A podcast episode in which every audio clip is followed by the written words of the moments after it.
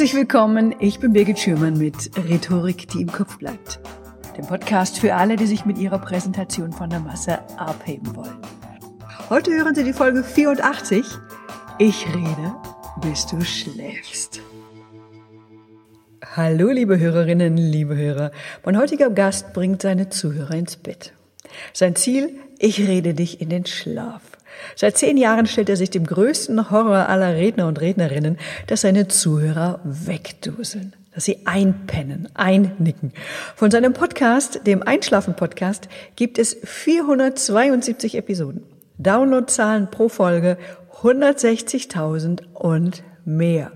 Liebe Hörer, freuen Sie sich mit mir auf Tobi Bayer. Hallo Tobi, herzlich willkommen in meinem Podcast. Schön, dass wir uns heute sprechen. Moin, moin, schön hier zu sein. Danke für die Einladung. Gerne, gerne, gerne.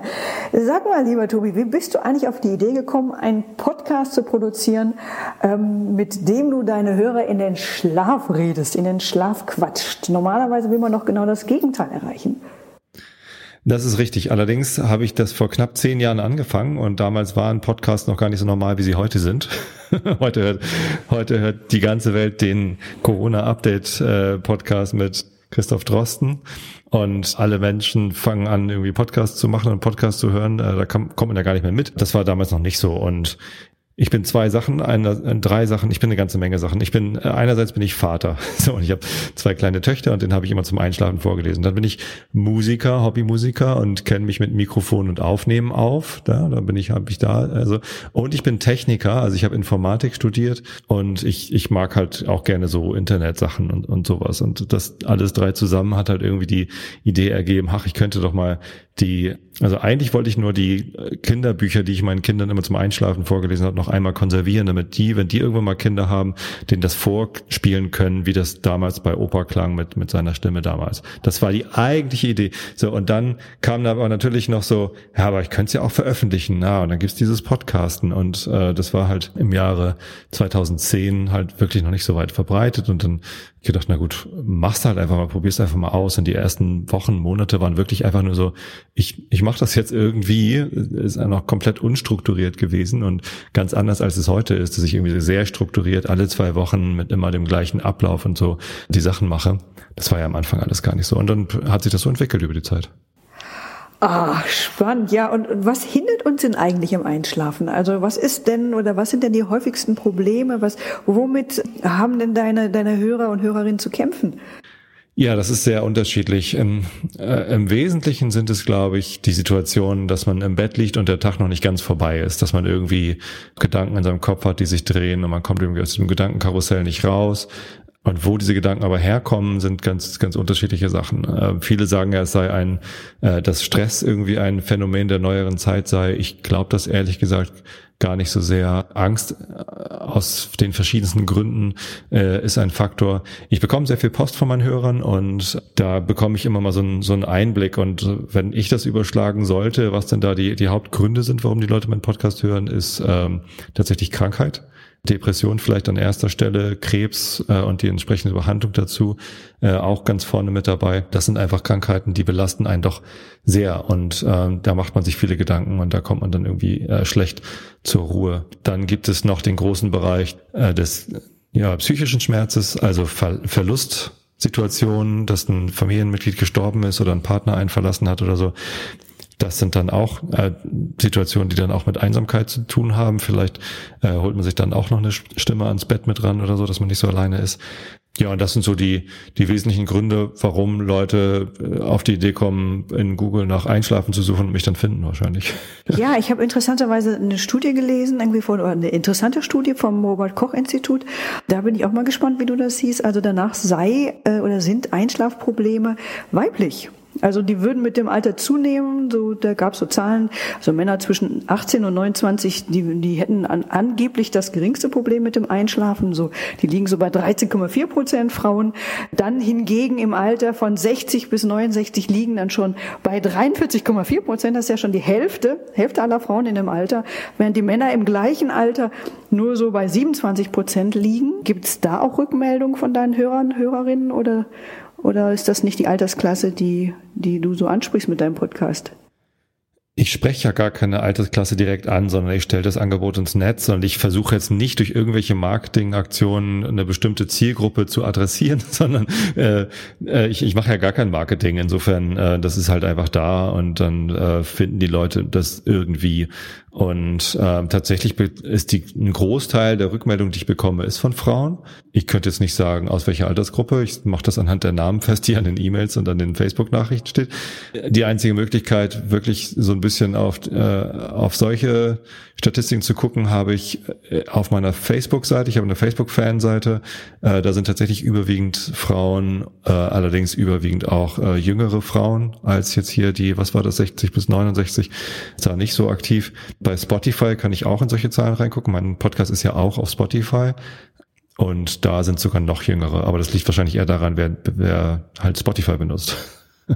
Okay, okay, hätte ja sein können, dass man da irgendwie, aber du hast natürlich ja. recht, ich weiß meine Altersklasse von, von meinen Hörern Hörerinnen jetzt auch nicht so hundertprozentig, aber manchmal, du hast recht, es sind die Namen, es sind äh, die Art und Weise, wie die Menschen schreiben. Ich habe es eigentlich immer eher daran festgemacht, also ich, ich hatte immer den Eindruck, dass Frauen eher bereit sind, Feedback zu geben und mir eine, eine kurze Nachricht mit einem Dankeschön zu schicken, als dass Männer das tun. Ich weiß aber nicht genau warum. Also irgendwie ist es nur eine persönliche Mutmaßung, dass, dass Männer vielleicht ein bisschen schüchterner sind, äh, darin mir irgendwie eine Dankesmail zu schicken. Dafür schicken sie lieber Kritik. Äh, was für eine Rolle beim, spielt denn beim Einschlafen so unser Gedankenkarussell, was wir nachts oder gerne, wie du gerade schon gesagt haben, was wir so mit ins Bett nehmen, unsere eigenen Gedanken? Ja, das kenne ich von mir selbst. Also wenn man einen äh, Gedanken hat äh, an einem Tag, den man irgendwie nicht abschließen kann, weil man keine Lösung findet und dann ins Bett geht und das dreht sich immer weiter, also man dreht sich so selber im Kreis und man kommt da nicht so wirklich raus, dann ist das manchmal schwierig zu sagen, ach egal, ich lasse es jetzt bleiben, ne, sondern die Gedanken sind dann weiterhin da und irgendwie beschäftigt. Das passiert vielen Menschen, mir auch. Ich habe ähm, Ende der 90er Jahre des vergangenen Jahrtausends habe ich angefangen, Hörbücher zu hören zum Einschlafen. Und das hat mir sehr geholfen. Das waren damals die Harry Potter Hörbücher auf Englisch gelesen von Jim Dale. Das war, also das, das fand ich dann ganz gut. Und der Trick ist, dass wenn man dann so einen Einfluss von außen hat, äh, der eigene Gedankenzirkel ja sowieso unterbrochen wird, weil man immer da kurz hinhört, was ist denn da jetzt eigentlich?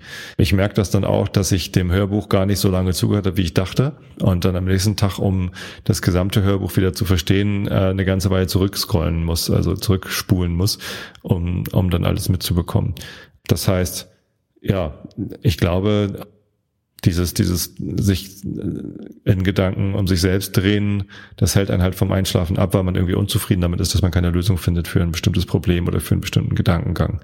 Und wenn man aber aus diesem Gedankenkarussell rausgerissen wird von irgendwelchen anderen Ablenkungen, eigentlich ist es ja eine Ablenkung, die, die man sich da ins Bett holt, ähm, dann, dann ist man halt wenigstens frei von diesem Zirkel.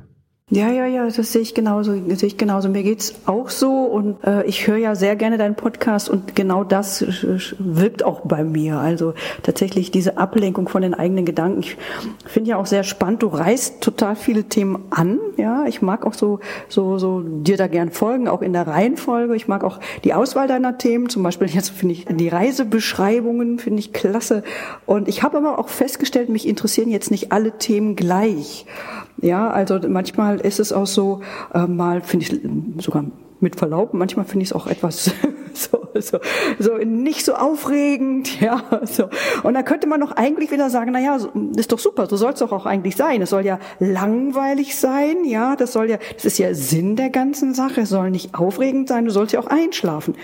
Andererseits stelle ich dann fest, dass es gar nicht so einfach ist, weil bei mir dann in solchen Augenblicken, wo ich merke, du vielleicht, manchmal ist es so ich gestehe Fußball, ja, also, ja aber äh, also ja, also ja, dann tritt bei mir nämlich folgender Effekt ein: Ich ich höre nicht mehr hin und dann schwupps bin ich dann auch wieder bei meinem ganz eigenen Gedankenkarussell und es geht dann immer wieder wieder weiter. Und da habe ich eine Frage, die ich mir tatsächlich schon selber ganz ganz lange stelle und ich bin sehr gespannt irgendwie, ähm, was du jetzt darauf sagst, weil ich darauf keine Antwort hatte. Also wie interessant einerseits und irrelevant andererseits darf der Inhalt sein, damit die Hörer und Hörerinnen dranbleiben. Das ist eine sehr gute Frage.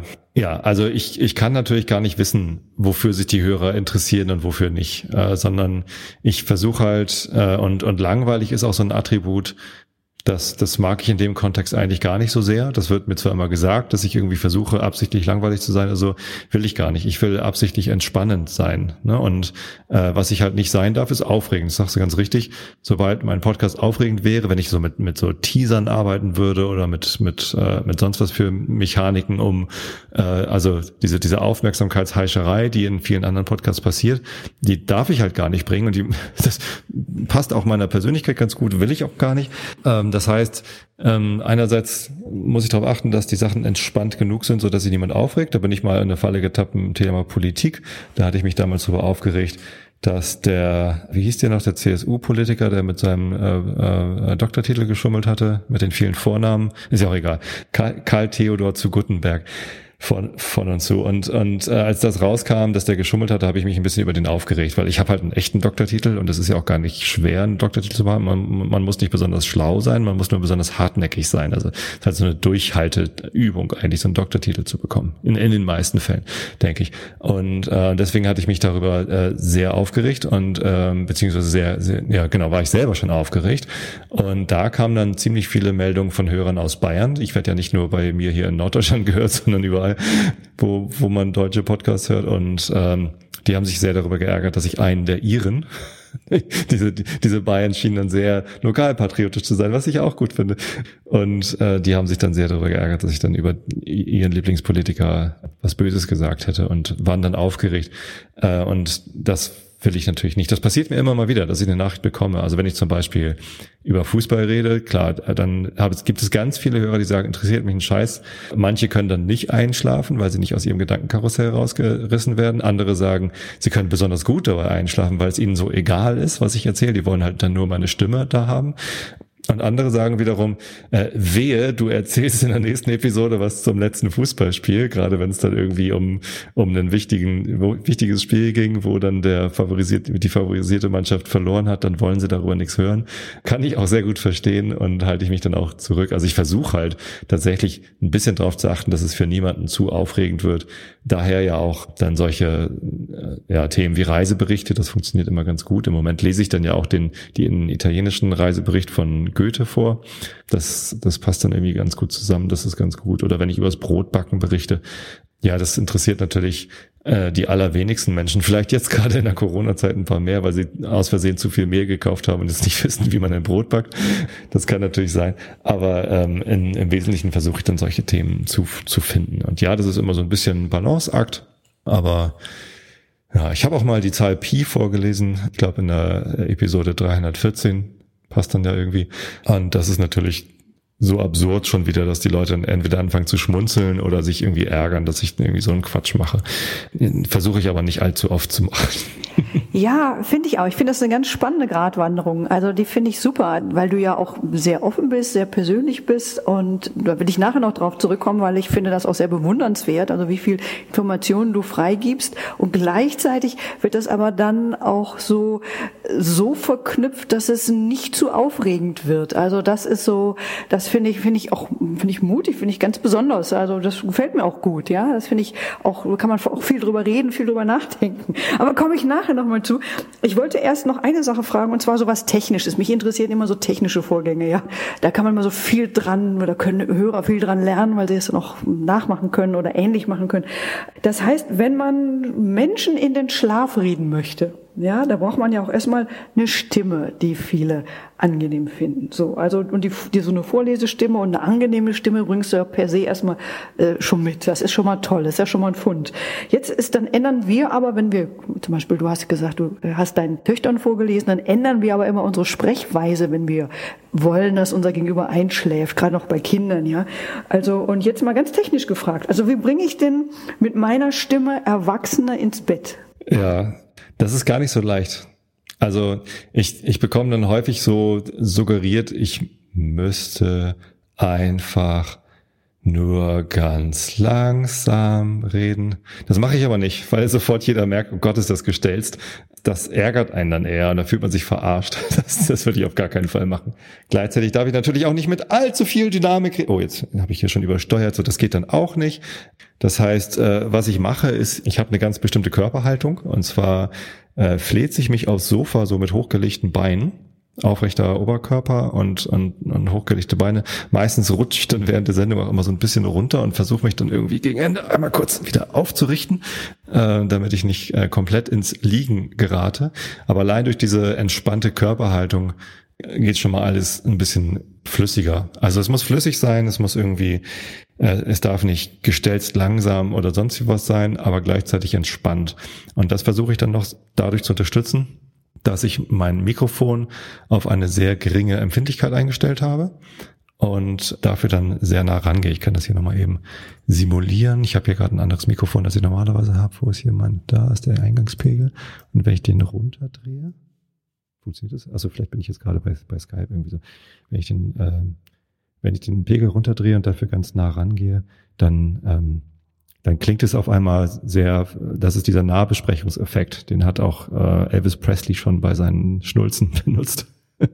ich merke gerade, äh, Skype, die Software, die wir benutzen, stellt jetzt automatisch den Pegel um. Äh, Habe ich vergessen zu deaktivieren. Ja, aber das hört man, nein, nein, das ist toll, das ist toll, spannend. Also vielleicht habe ich meinen Pegel bei meinem Mikro immer zu weit auf. Also stell mir gleich ein paar technische Fragen. Mein Gott. Okay, ja, frage ich dich nachher nochmal. ja.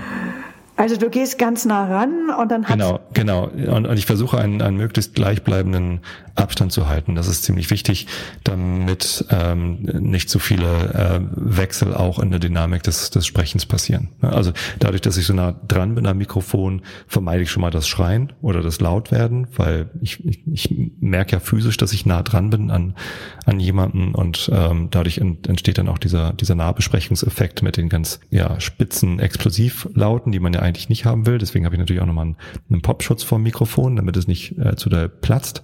Also die, diese Platzgeräusche P und T, die will man natürlich nicht, dass das wehtut im Ohr. Trotzdem will man sie ja äh, spitz dran haben sozusagen. Also ich will ich sie dran haben. So und das hilft schon bei der richtigen Besprechung. So, jetzt gehe ich wieder ein bisschen weiter weg, sonst schlafen deine Hörer ein. okay, also entspannender Effekt. Äh, Gibt es auch sowas, machst du irgendwas sprachlich monotoner? Du sagst doch immer gerne, ist doch egal, aber ich glaube, das sagst du auch so auch, ja. ich glaube, da, das ist richtig. Da, das ist gar keine Methode, sondern das ist ganz normal, scheint's.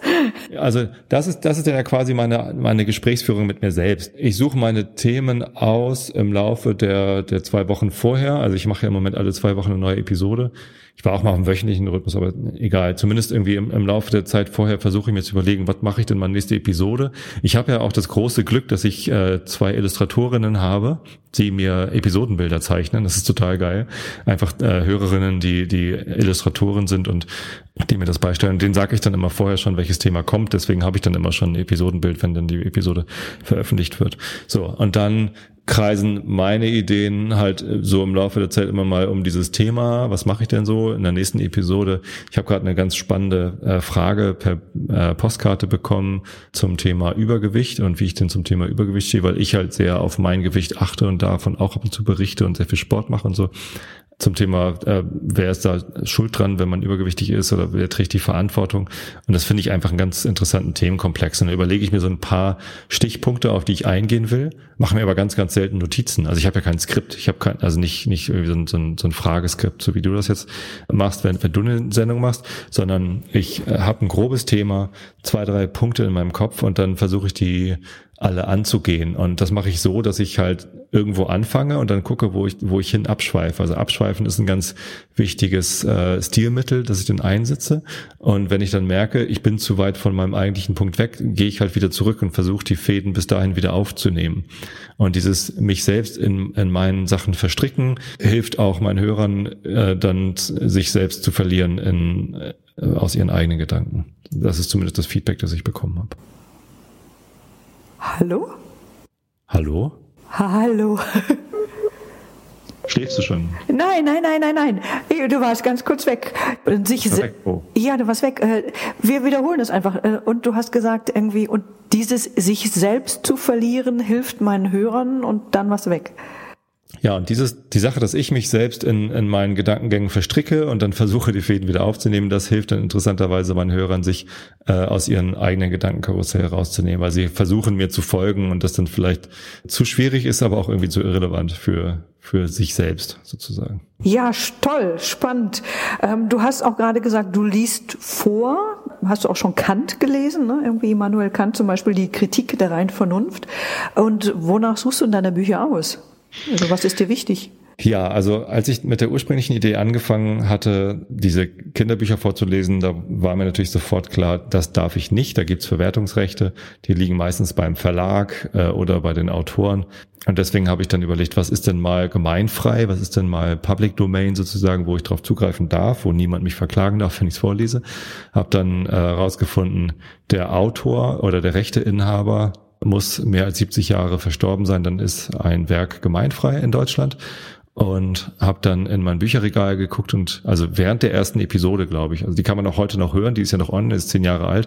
Ich glaube, während der Episode gucke ich auf mein Bücherregal und sehe, ach, ich habe ja früher mal ähm, Philosophie studiert und habe dann in der ersten Episode David Hume, A Treatise on Human Nature gegriffen das war eine schlechte Idee, weil so prima Vista Englisch vorlesen. Also ich habe ja ich, äh, das, was ich vorlese, das lese ich nicht, also da bereite ich mich nicht vor, sondern da lese ich halt einen mir unbekannten Text live ein und ich schneide dann auch nichts raus und so. Das ist halt alles prima Vista. Das war bei David Hume nicht so eine gute Idee. So ein 18. Jahrhundert Englisch prima Vista zu lesen, war, war nicht so erfolgreich. Äh, deswegen habe ich dann in der zweiten Episode tatsächlich dann das Buch daneben gegriffen, Immanuel Kant, die Kritik der reinen Vernunft und damit bin ich bis heute noch nicht durch. Ich wechsle dann, also ich lese dann in jeder Episode immer nur ein paar Minuten vor und ich wechsle das dann immer ab mit anderen Büchern, weil immer nur Kant ist mir zu langweilig. Das heißt, ich mache dann immer so ein Wechselspiel. Und da achte ich einfach drauf, äh, dass es gemeinfrei ist oder dass ich die Rechte irgendwie bekomme. Ich habe auch schon mal, äh, ich durfte schon mal eine Passage aus dem damals neuen Buch von Walter Mörs vorlesen, Prinzessin Insomnia und der albtraumfarbene Nachtmar heißt das. Und das passte so gut zu meinem Thema. Da habe ich den Verlag gefragt und da die Genehmigung bekommen, das geht dann auch mal. Und ich bin großer Walter Mörs-Fan, so zu, zumindest zu den Zermonien-Romanen. Ja, das, das hast du auch letztens empfohlen. So witzig, man weiß immer alles, das ist total ja. absurd. Ja. ja. Das habe ich auch schon. Der Schreckensmeister, das habe ich schon selber weiterempfohlen. Jetzt oute ich mich da mal. Wo ich es gar nicht, obwohl ich es nicht gelesen habe, aber du hast es so beschrieben, dass ich dachte, ey Mann, das, das muss toll sein, ja. Das ist auch ein, auch ein nettes Thema, weil immer wenn ich mit Hörern spreche, also manchmal, äh, wenn ich ein Konzert spiele mit meiner Band, dann sage ich da im Podcast auch immer mal Bescheid oder auf Facebook und so und dann kommen da immer mal Hörer vorbei und die, die outen sich dann auch und sagen, hey, ich bin hier, weil, weil ich einen Einschlafen-Podcast höre und ich wollte dich mal treffen.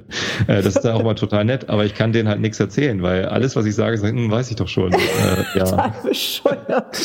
so private Gespräche werden dann auch schwierig.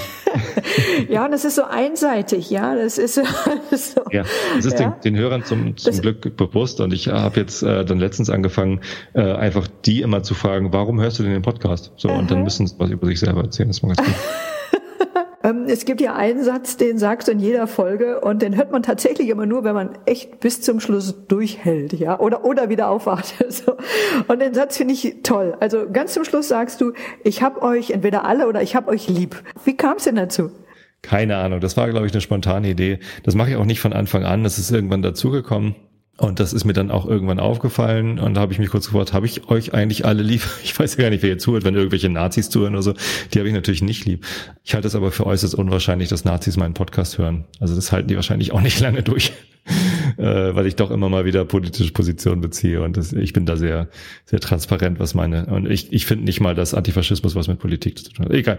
Zumindest, ja, ich, ich glaube, wer mir so nahe kommt, dass er diesen Podcast hört, ich finde, Liebe ist sowieso die größte Kraft, die uns vorantreibt, etwas zu bewirken und zu verändern in dieser Welt. Ich habe ja auch schon viel im Podcast über meine Religiosität gesprochen äh, und das ist genau das. Bin zwar als Christ erzogen, aber ich würde mich jetzt heute nicht mehr als praktizierenden Christen beschreiben, aber das, was in der christlichen Kirche erklärt wird als Gott ist Liebe, das ist halt sehr nah dran an dem, was, was ich als Religiosität empfinde und ja, ich kann sehr gut diesen letzten Satz sagen, ohne noch drüber zu überlegen, ob ich, ob ich die wirklich alle lieb habe, die das hören. Ich meine, es sind irgendwie 160.000 Downloads pro Episode, so ungefähr, keine Ahnung. Ich gucke gar nicht mehr so oft auf die Zahlen, weil ich das vollkommen absurd finde, wie viele Leute sich das runterladen.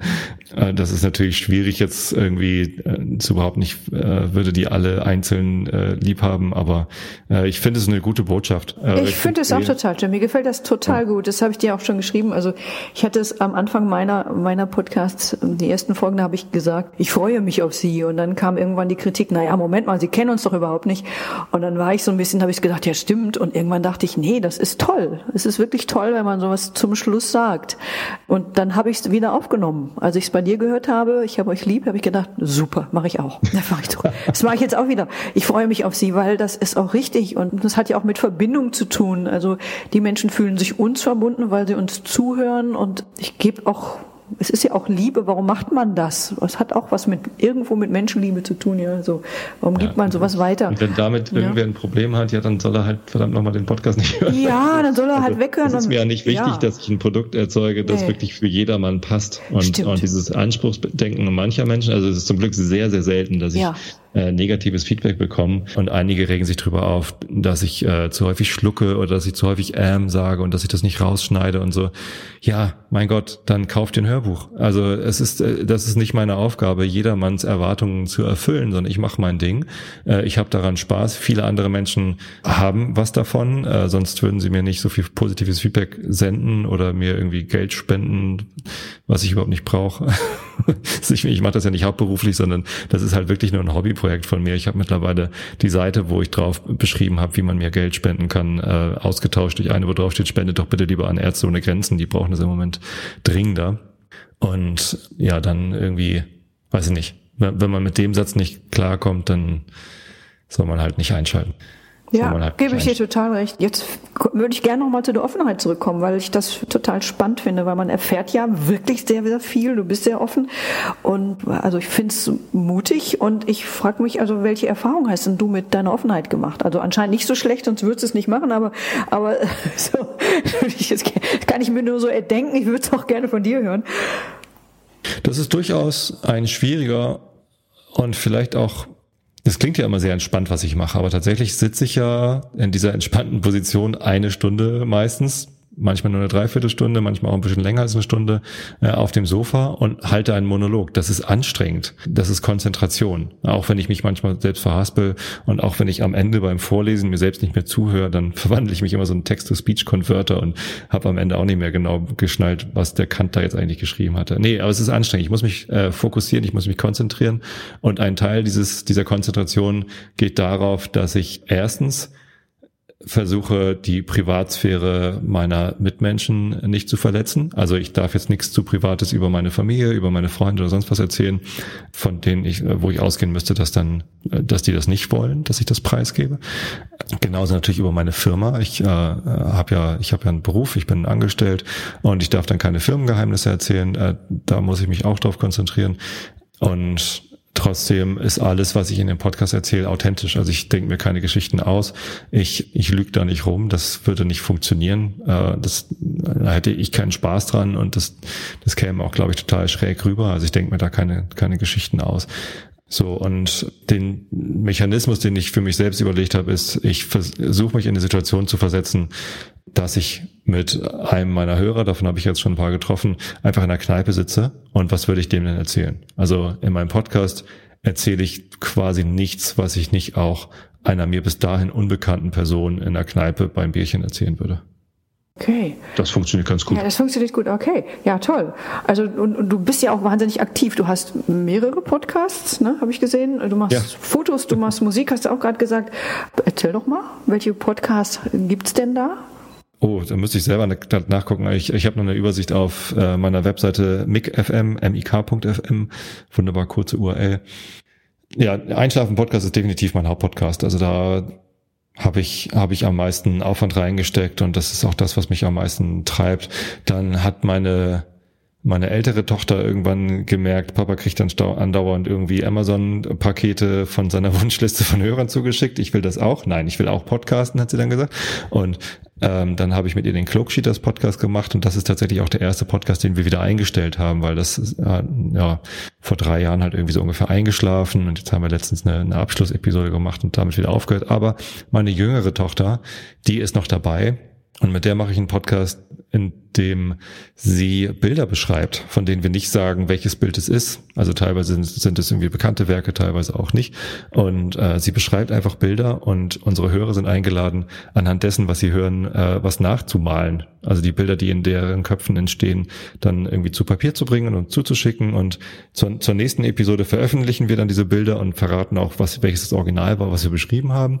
Und das ist total schön. Also da kriegt man, also das ist, das macht richtig viel Freude, dann zu sehen, dass die Hörer dann irgendwie mitmalen und irgendwie Spaß dran haben, künstlerisch aktiv zu werden.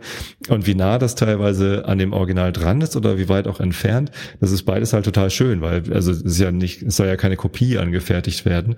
Und wir haben auch gar nicht den Anspruch, dass die Hörer jetzt irgendwie genau das Original treffen oder, oder sonst wie was, sondern es ist einfach nur eine schöne künstlerische ähm, Exploration sozusagen und das macht sehr viel Spaß.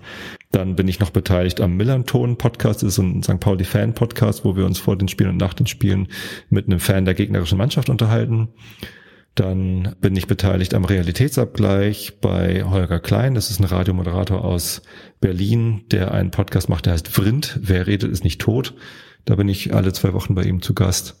Dann hatte ich mal einen Politik-Podcast, äh, dann hatte ich mal einen Podcast über agiles Produktmanagement. Äh, die sind beide eingeschlafen, aber noch nicht offiziell abgekündigt. da muss ich noch mal eine, eine Abschlussepisode vielleicht finden oder auch weitermachen, was weiß ich. Was habe ich denn noch? Oh, den Pappkameraden-Podcast, genau, denn der ist auch schlecht gepflegt, aber am Leben, da, ich habe irgendwann gemerkt, dass ich im Einschlafen-Podcast nicht alles machen kann, was ich machen möchte. Zum Beispiel Interviews, zum Beispiel Quatsch machen. Bei der hundertsten Episode habe ich dann gemerkt, so hier würde ich eigentlich gerne ein bisschen feiern. Geht halt irgendwie nicht, weil die Leute dann nicht einschlafen können.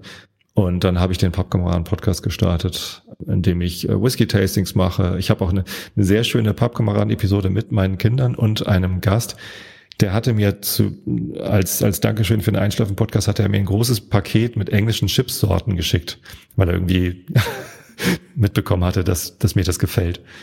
Und dann haben wir ein Chips-Tasting, ein Online-Chips-Tasting gemacht im Podcast. Und das, das ist natürlich eine total scheiße, die Idee, weil alles nur knuspert und also furchtbar anzuhören, aber wir hatten großen Spaß. Ach, toll. Äh, äh, toll. Und äh, kannst du noch mal sagen, wo finde ich das alles? Du hast gerade auch schon deine Homepage genannt, aber kannst du es genau, einfach noch mal sagen? mik.fm. mik.fm. Äh, Martha Ida Konrad.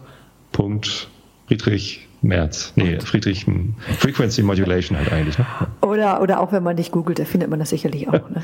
Denke genau. ich. Oder auch. gerade äh, selber drauf, habe ich noch ja. was vergessen? Nee, das, das nee und man findet deine Podcasts sicherlich auch irgendwie bei den ganz üblichen äh, Podcast-Kanälen und so weiter, ne? iTunes. Ja. Ja, ich habe irgendwann auf, also man bekommt ja immer mal als Podcaster so eine Anfrage, hey, hier gibt's ein neues Portal, dürfen wir deinen Podcast listen?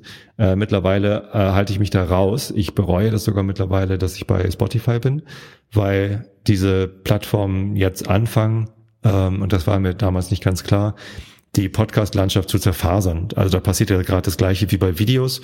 Wenn man, wenn man gerne Serien guckt, dann braucht man heutzutage ein Netflix-Abo, ein Disney Plus-Abo, ein Join Plus-Abo, äh, man braucht irgendwie Amazon Prime und noch irgendwie, was weiß ich was alles. Also das ist ja irgendwie sehr schwierig, irgendwie eine Plattform zu finden, wo man alles gucken darf, was man gucken möchte.